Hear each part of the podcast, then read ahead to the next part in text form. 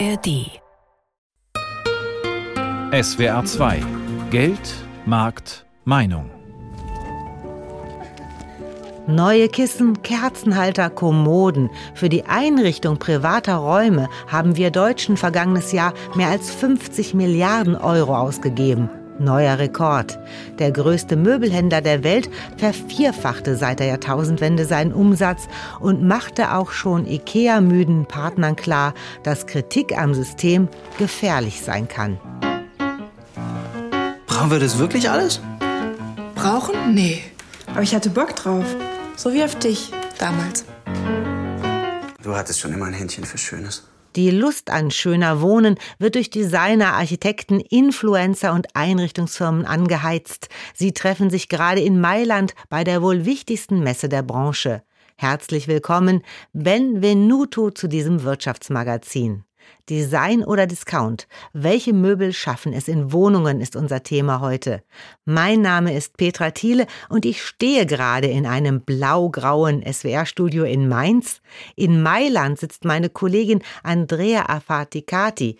Andrea, du bist gebürtige Wienerin, lebst aber schon lange in Italien und bist Stammgast auf der Mailänder Möbelmesse. Was ist dir jetzt besonders aufgefallen? Also, ich muss sagen, es waren zwei Sachen, die mich dieses Jahr wirklich begeistert haben. Dieses Beleuchtungssystem, das Integralis heißt und eine Lichtfrequenz hat, mit der man zum Beispiel Räume, aber auch nur bestimmte Flächen keimenfrei machen kann. Das Interessante bei dieser Sache war, dass dieses Prototyp eigentlich schon 2019, also vor der Pandemie, entwickelt wurde. Die zweite Sache, die ich sehr schön fand, ist dieser Stuhl Thekla von Mario Cucinella, der ihn für Savaya und Moroni entworfen hat. Der Stuhl erinnert an eine auf den Kopf gestellte Kuppel, der eine Scheibe fehlt. Das Material, aus der diese Schale letztendlich gemacht wird, wird vollkommen aus Abfällen zusammengesetzt und hergestellt. Das, was man sich bei solchen Produkten denkt, ist, na ja, wenn das aus Abfällen entsteht, dann wird es ja wenig kosten. Das ist aber im Moment noch ein Fehler. Denn die Technologien, die dazu entwickelt werden, in diesem Fall ist es ein 3D-Druck, die müssen noch marktmäßig angepasst werden. Also all diese Prototype kosten im Moment wirklich noch sehr viel. Mhm. Also teure Möbel aus Abfällen und Lampen, die Keime abtöten können. Welche Auswirkungen der Pandemie hast du denn noch gespürt? Also eigentlich habe ich mir vorgestellt, dass ich viel mehr Bezug auf die Folgen der Pandemie sehen würde. Sprich, Homeoffice, also dass viel mehr Möbel gezeigt werden, die sich eben kleineren Wohnungsräumen anpassen. Ja, das habe ich wenig gesehen. Dafür bin ich aber dann doch zu einem Stand gekommen. Making Room Apartment, also aus 50 Quadratmetern ein absolut von mehreren Leuten bewohnbares Ambiente zu machen. Und dazu hat mir dann Luca Colombi vom Unternehmen Clay erzählt. La storia ci insegna che è ciclica. Se in passato si pensava col Bauhaus äh, die Geschichte wiederholt sich. Das Bauhaus lehrte uns, dass die funktionale Gestaltung von Wohnräumen die Antwort auf einen gesellschaftlichen Wandel war. Damals zogen die Menschen vom Land in die Stadt. Auch heute bieten die Städte immer mehr Dienstleistungen, starkes Internet, sichere Mobilfunkverbindungen und zunehmend kleinere Wohnungen, die so funktional wie möglich ausgestattet werden müssen, wo jeder Zentimeter einem Meter gleich ist. più funzionale possibile dove ogni centimetro vale un metro e noi dobbiamo cercare di ottimizzarlo. Also, was Kleinwohnungen betrifft, ist es natürlich für die Unternehmen, also auch für die Möbelbranche jetzt eine Herausforderung, zum Beispiel Möbel zu machen, die leicht verwandelbar sind. Schrankbetten, Sofas, die dann sich zu einem Bett ausfalten. Jetzt gibt es ja vor und während der Möbelmesse in Mailand auch immer Veranstaltungen in der Innenstadt. Was hast du denn da erlebt? Dieses Jahr war es das alte Schlachthaus. Ich bin da hineingegangen und das Erste, was mir dabei aufgehört, also ist mir fast schon entgegengekommen, war dieser Sitzsack in einem komischen Metallblau und sich sehr, sehr gemütlich angesehen hat. Es handelt sich dabei um ein Projekt, das mit einem künstlichen Intelligenzprogramm entwickelt wurde und war dann aber eine große Enttäuschung, denn dieser Sitzsack war sehr hart. Und da hat mir Claudio Granata, der das mit seinem Partner Enrico Piraccioli entworfen hat, Folgendes erklärt.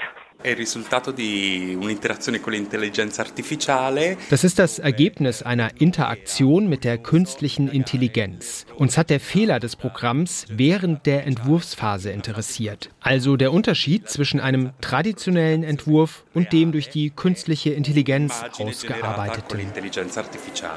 Also was die künstliche Intelligenz da geschaffen hat, war nicht besonders bequem, Andrea. Was ist denn insgesamt dein Fazit? Letztendlich finde ich, dass das, was vorgestellt wurde, noch immer für sowas wie die Oberschicht, also preismäßig, für die Oberschicht gedacht wurde. Also ich erwarte mir in den nächsten Jahren, dass weitaus mehr Bezug auf die jetzigen wirtschaftlichen Umstände gezeigt wird und auch entworfen wird meint Andrea Afaticati. Sie berichtet für deutsche und italienische Zeitungen und Fachmagazine aus Mailand. Grazie mille. È stato un piacere. Worauf achten deutsche Kunden beim Möbelkauf? Meine Kollegin Katharina Fortenbacher-Jahn hat mal in der Freiburger Innenstadt nach der letzten großen Anschaffung gefragt. Ein Schlafsofa für meine Tochter. Dass es nicht so groß war, nicht so klobig war, leicht zu bedienen und doch irgendwie gemütlich, ja. Ist das ein großes Projekt, dass man da mords rumrecherchiert? Nö, das ist eher so abends auf dem Sofa durchs Internet surfen und gucken, was es gibt. Also ich gehe nicht mehr durch die ganzen Kaufhäuser durch oder Möbelhäuser in dem Fall. Eher gebraucht anstatt neu. Und man kriegt ja auch gebraucht qualitativ Gutes. Also jetzt da irgendwelche Billigmöbel zu kaufen und nach drei Jahren wieder was nach Neuem suchen. Auf Komfort, auf Aussehen, auf Gemütlichkeit, ja und letztlich schon auch auf den Preis. Wir haben es ehrlich gesagt im Internet bestellt. Okay, und zufrieden? Mit dem Sofa? Sehr. War ein sehr guter Kauf. Wir haben jeden Tag Freude dran. Jeden Tag Freude am neuen Sofa. Das klingt nach einem perfekten Match. In der deutschen Möbelindustrie ist die Freude trotz guter Umsatzzahlen gedrückt. Wie auch in anderen Branchen schließen sich Händler zum Einkauf zusammen und drücken kräftig die Preise der Möbelhersteller. SWR-Wirtschaftsredakteurin Jutta Kaiser über Machtspiele zwischen Wohlfühloasen. Bis zu 60 Prozent auf Gartenmöbel, Loungemöbel für den perfekten Sommer oder traumhafte Outdoor-Lieblingsplätze.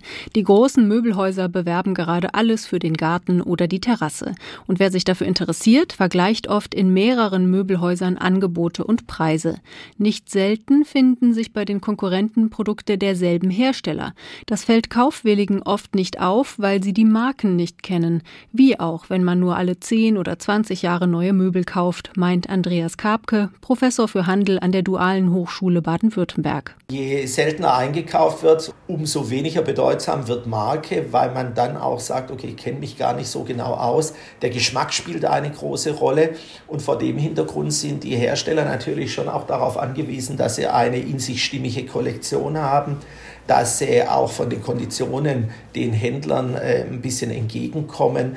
Da ist die Möbelbranche schon etwas Besonderes. Fast jedes zweite hier verkaufte Möbelstück wird in Deutschland hergestellt, von einem der rund 450 mittelständischen Produzenten hierzulande. Die deutschen Hersteller kämpfen also mit Konkurrenz aus dem Ausland. Außerdem sehen sie sich auf dem innerdeutschen Markt ungleichen Machtverhältnissen gegenüber. Denn der Handel, sprich die Möbelhäuser, treten konzentriert auf, erklärt Jan Kurt, Hauptgeschäftsführer des Verbands der deutschen Möbelindustrie. Es gibt wenige große, relevante Player im Handelsbereich die dann auch noch mal zusätzlich in, in sogenannten Einkaufskooperationen zusammengeschlossen sind. Das heißt, die bündeln im Grunde Einkaufsmacht und das macht es ein bisschen ungleich in dem Spiel. Einer der größten Einkaufsverbände ist Giga. Er vertritt unter anderem XXX Lutz, Poco und Roller. Der Verband B-Gross verhandelt zum Beispiel für Möbel Martin, Höfner und Porta. Es sind wichtige Kunden für viele Möbelhersteller, allerdings nicht für alle. Es kommt auf die Produkte an. Es gibt Hersteller von, sagen wir mal, exklusiveren Marken, die sehr wenig mit großen Handelsunternehmen und auch mit Einkaufsverbänden arbeiten. Es gibt aber auch Hersteller, die viel Menge in einem bestimmten Preissegment, eher so im mittleren bis unteren Preissegment produzieren. Die kommen an den Einkaufskooperationen nicht vorbei. Und da gibt es auch nicht die Möglichkeit zu sagen, ich verzichte auf das große Möbelhaus und liefere stattdessen beispielsweise an IKEA oder an Jysk oder andere Handelsorganisationen.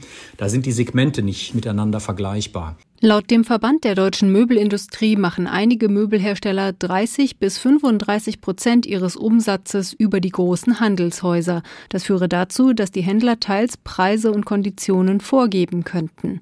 Professor Andreas Karpke, der auch Möbelhändler berät, spricht von einem Geben und Nehmen.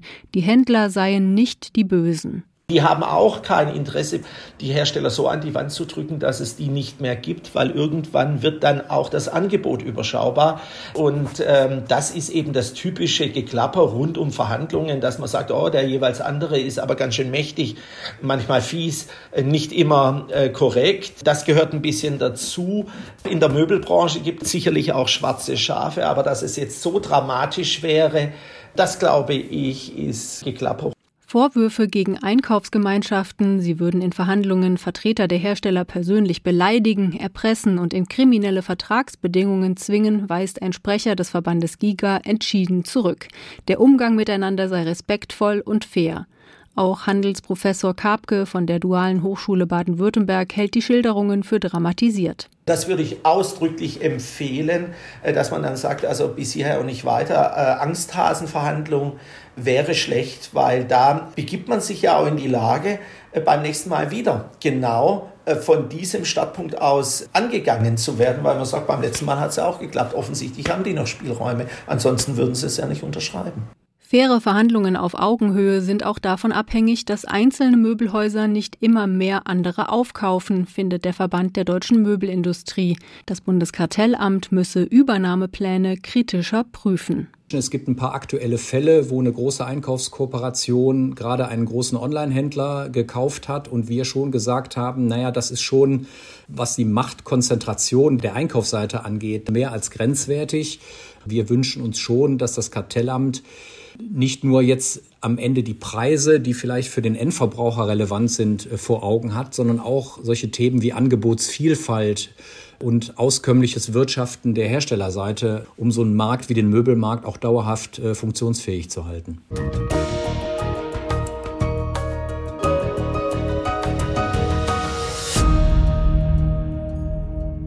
Die Mailänder Möbelmesse findet jährlich statt und wird abwechselnd ergänzt durch eine extra große Küchenausstellung oder eine Beleuchtungssonderschau. Das klingt auf Italienisch natürlich viel besser, also es gibt die Euro Cucina oder die Euro Luce. Dieses Jahr präsentiert sich die Euro Luce. Ein deutscher Aussteller dort ist Johannes Müller vom Karlsruher Lampenlabel Nüter. Nüter Lampen sind sehr schlicht, haben schon viele Designpreise gewonnen und werden inzwischen auch in den USA und Australien verkauft. Herr Müller, Sie sitzen gerade mitten im Messegetümmel an Ihrem Stand. Wie wichtig ist denn die Mailänder Messe für Ihr Geschäft? Extrem wichtig. Also die ist neben der Light Building in Frankfurt ist es die wichtigste Leuchtenmesse, weil dort treffen wir Händler und Architekten und Innenarchitekten, Planer, also alle, mit denen wir Kontakt haben wollen. Ihre Leuchten sind auch schon kopiert worden, besonders Ihr Erfolgsmodell Tilt. Das hat so einen Schlitz an der Seite und kann dadurch in alle Richtungen geschwenkt werden. Wissen Sie noch, was Sie gedacht haben, als Sie zum ersten Mal eine Kopie Ihrer Lampe gesehen haben? Also es war so ein, so ein schleichender Prozess, weil die Tilt, die eben am Anfang unser wichtigstes Produkt war, die gab es dann auch in verschiedenen Ausführungen als kugelförmige Leuchte und als konische Leuchte. Und mit der Zeit gab es immer wieder nähere Designs, also die so verwandt waren wo wir auch mit den Herstellern dann gesprochen hatten und die dann auch quasi zugegeben haben, dass es eine Anlehnung ist. Aber nach ein, zwei, drei Jahren sind dann auch tatsächlich die quasi 1 zu 1 Kopien aufgetaucht. Die ließen sich tatsächlich meist zurückführen auf einige Hersteller aus China. Also ein Zulieferer von uns hat uns dann auch von der Shanghai Lighting Fair ein Foto geschickt, wo unsere Leuchten eins zu eins hingen und auch unsere praktischerweise in dem Katalog von dem chinesischen Hersteller dann auch unsere Fotos direkt verwendet wurden, also die wirklich unsere von unserer Website genommen und in den Katalog gedruckt. Was kann man gegen Kopien machen? Also in China selbst, wir haben uns da erkundigt, kann man ganz schwer nur was machen, also zumindest wenn man ein kleines Unternehmen wie wir ist, dann kann man da praktisch nichts machen. Glück im Unglück war dann, dass die Produkte an verschiedene Firmen in Europa verkauft wurden. Das war damals vor allem Frankreich, Polen und Schweden und Deutschland eine. Also es waren vier Firmen, die von den chinesischen Produzenten eingekauft haben, die dann hier unter eigenem Label vertrieben haben. Und die haben wir dann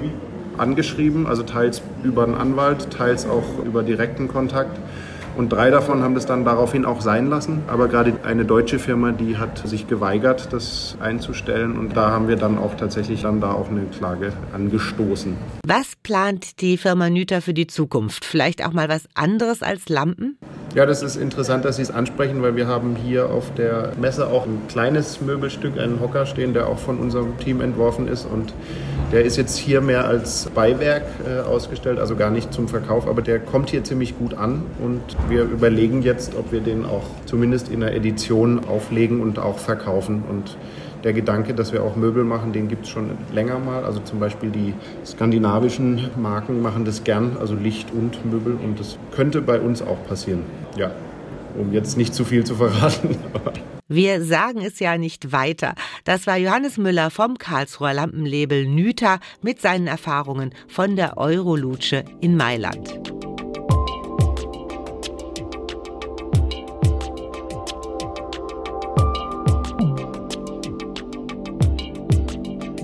Klar, Möbelhersteller wollen was Neues verkaufen, aber es gibt auch viele Möglichkeiten, ältere Stücke aufzufrischen. Und wenn es professionell gemacht wird, sieht es meist edel aus. Polstereien und Möbelrestaurateure haben derzeit viel zu tun. SWR-Reporter Wolfgang Brauer war bei einem Möbel-Facelift dabei, das schon eher einer Notoperation glich. In der Werkstatt von Möbelrestaurator Jan Kobelt in Mainz steht eine alte Kommode. Oder besser, was noch von ihr übrig ist.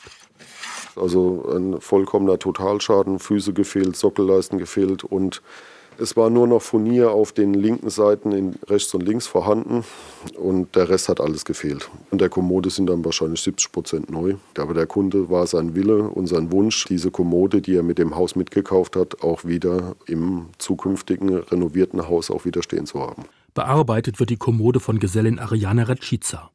Die 25-Jährige hatte ursprünglich in einem normalen Tischlerbetrieb gelernt und freut sich, dass sie jetzt alte Möbel restaurieren darf. Herzblut ist auf jeden Fall bei uns Restauratoren so oder so dabei. Also einem muss halt auch die Arbeit Spaß machen, nicht nur, dass man hierher kommt wegen Geld. Im Handwerk ist es ja eh jetzt nicht so, dass man jetzt übelst gut bezahlt wird. Gerade wenn die Leute ja hierher kommen und unsere Arbeit wertschätzen, bereitet uns das immer Freude, dass wir auch noch weiter erhalten bleiben können, gerade in der Restauration. Bei Jan Kobelt arbeiten nur Frauen. Zwei Schreinergesellinnen und zwei weibliche Auszubildende in der Werkstatt, dazu noch zwei in Büro und Laden. Ich glaube, uns liegt eher so das Filigrane. Ich finde, wir Frauen haben so ein bisschen mehr Gefühl für die Feinarbeit. Bei der Möbelrestauration steht nicht die Kreissäge im Mittelpunkt der Werkstatt, sondern viele kleine, zum Teil sehr alte Werkzeuge, so wie sie früher mal verwendet wurden. Es riecht nach Holz und Leim. Auszubildende Paula Jung. Gerade leime ich Furnier an, welches sich gelöst hat über die Jahre. Das mache ich mit Fischleim, der besteht aus Gräten und Knochen des Fisches. Der riecht fischig, ja. Also am Anfang musste ich mich schon dran gewöhnen, muss ich sagen, aber mit der Zeit riecht man das kaum noch, außer man hat es direkt vor der Nase.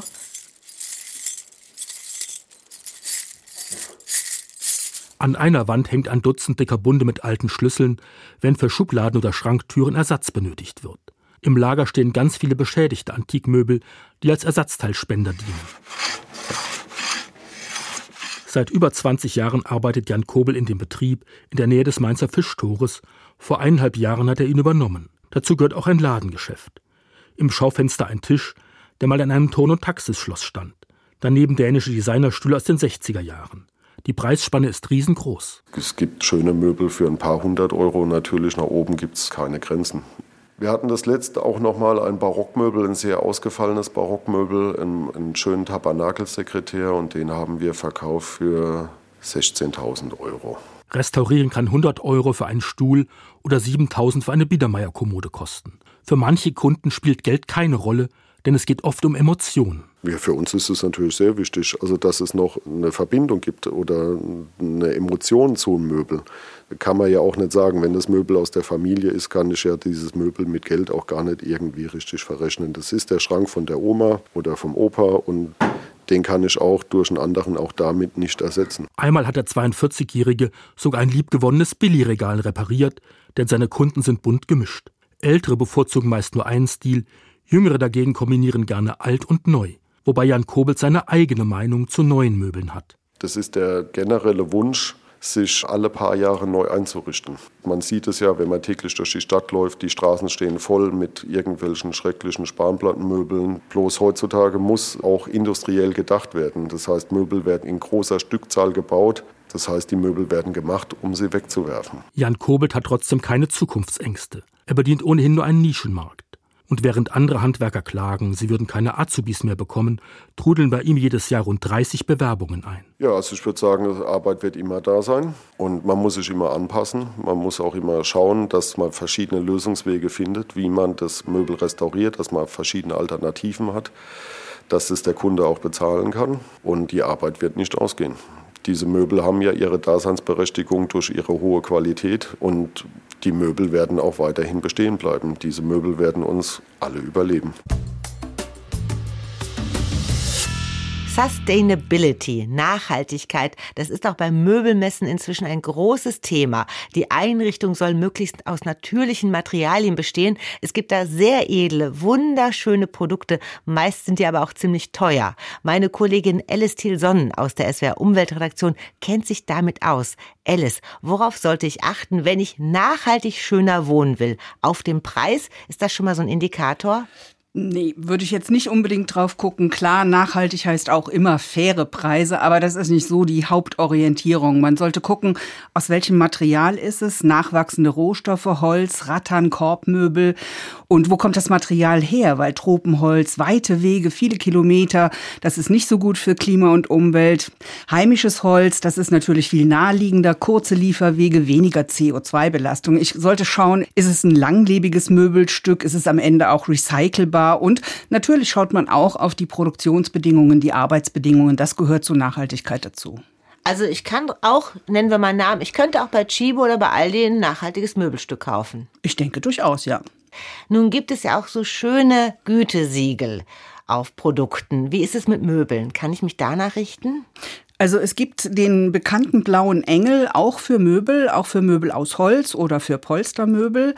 Es gibt ein weiteres Zeichen, das ist das goldene M. Das wird von der Deutschen Gütegemeinschaft Möbel vergeben. Das sind so Kennzeichen, die sagen was aus über die Stabilität, über Umwelt- und Gesundheitsaspekte. Also es gibt ein ganz neues Label, Möbel zirkulär nachhaltig.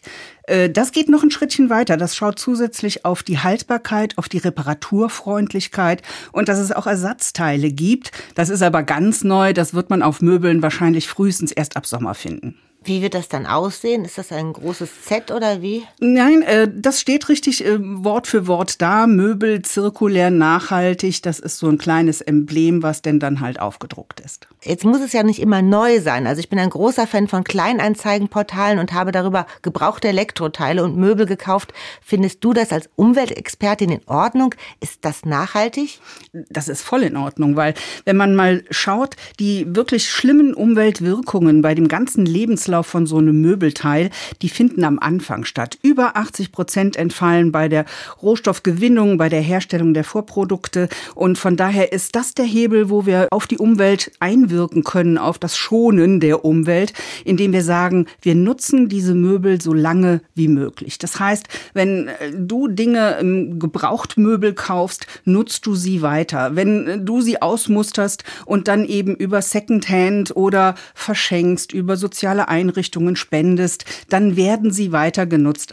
Und in dem Moment ist es tatsächlich für die Umwelt gut und es ist nachhaltig. Sagt meine Kollegin Alice Thielson aus unserer Umweltredaktion. Das war Geld, Markt, Meinung mit neuen Erkenntnissen zum Möbelmarkt. Ich bin Petra Thiele. Schön, dass Sie dabei waren. Und da wir noch gar nicht über Farben gesprochen haben, hier noch kurz ein Expertentalk aus Ödipussy. Wissen Sie eigentlich, dass Sie eine große Verantwortung tragen, wenn Sie eine Farbe empfehlen? Bitte. Ich meine, dass beispielsweise eine alleinstehende Frau, die zu Depressionen neigt, sich möglicherweise in einer violetten Sitzgruppe umbringt. Auch wenn sie geblümt ist. Ich meine die Sitzgruppe.